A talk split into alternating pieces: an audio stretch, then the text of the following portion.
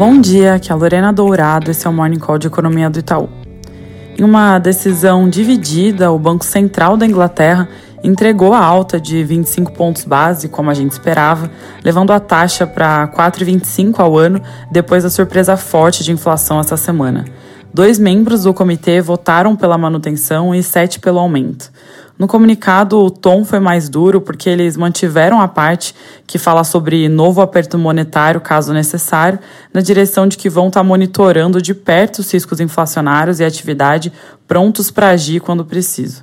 Ainda na Europa, os PMIs da zona do euro saíram logo cedo com desempenhos ambíguos. O PMI de serviços subiu de 52,5 para 55,6, bem acima de um consenso que esperava quase nenhuma alteração, enquanto a parte de manufatura se aprofundou em território contracionista, que é abaixo dos 50 pontos, saindo de 48,5 para 47,1. Apesar desses resultados mistos, as perspectivas no geral são otimistas para a região, claro que com uma cautela adicional depois dos eventos bancários, mas o indicador composto, inclusive, está rodando acima dos 50 pontos, perto de 54, na verdade, empurrando para longe as chances de recessão. Nosso nowcasting para a região, um modelo que prevê o estado corrente da atividade econômica, também está mostrando um crescimento positivo para o primeiro TRI desse ano.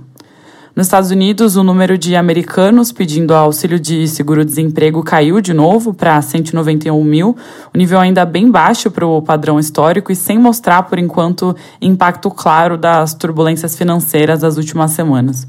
O dado de mercado imobiliário, que também saiu ontem, mostrou uma alta mensal de 1,1% nas vendas de novas casas, contra o consenso que esperava a queda de 3%. Aqui no Brasil, indo para a agenda macro, IPCA 15 de março vai, vai sair já já às 9 horas. A gente espera uma alta mensal de 0,67, com 12 meses indo a 5,3, de 5,6% do mês anterior. A leitura deve ser pressionada pela parte de preços administrados, principalmente gasolina, refletindo aí a restituição parcial do Piscofins e energia elétrica com retorno das tarifas de transmissão e distribuição TUS de TUST na base de cálculo do ICMS. Em relação aos núcleos de inflação, que se tem quando exclui os elementos mais voláteis e dá uma noção do coração da inflação, pode continuar acelerando na margem com destaque para serviços. Lembrando que, para o ano fechado, a inflação deve ser maior do que foi no ano passado, em torno de 6,1%. O noticiário político segue naturalmente bastante focado na questão do arcabouço fiscal, depois que os presidentes da Câmara e Senado, Liri Pacheco, receberam do ministro da Fazenda uma prévia do projeto essa semana, as discussões em torno do desenho seguem no centro das atenções.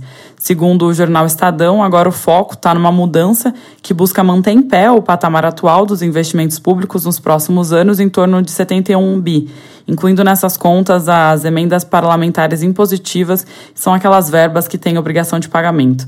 A ideia aqui é que o desenho consideraria um aumento real nas despesas atrelado a ganhos de arrecadação. Então, agora é entender qual parte dessa alta de arrecadação vai ser destinada a projetos de investimento. Mas, recapitulando aqui, nada disso está escrito em pedra, o anúncio oficial ainda não foi feito, e ao que tudo indica, vamos ter que aguardar as cenas do próximo capítulo só depois da volta do presidente Lula da China. É isso por hoje, bom dia e bom final de semana.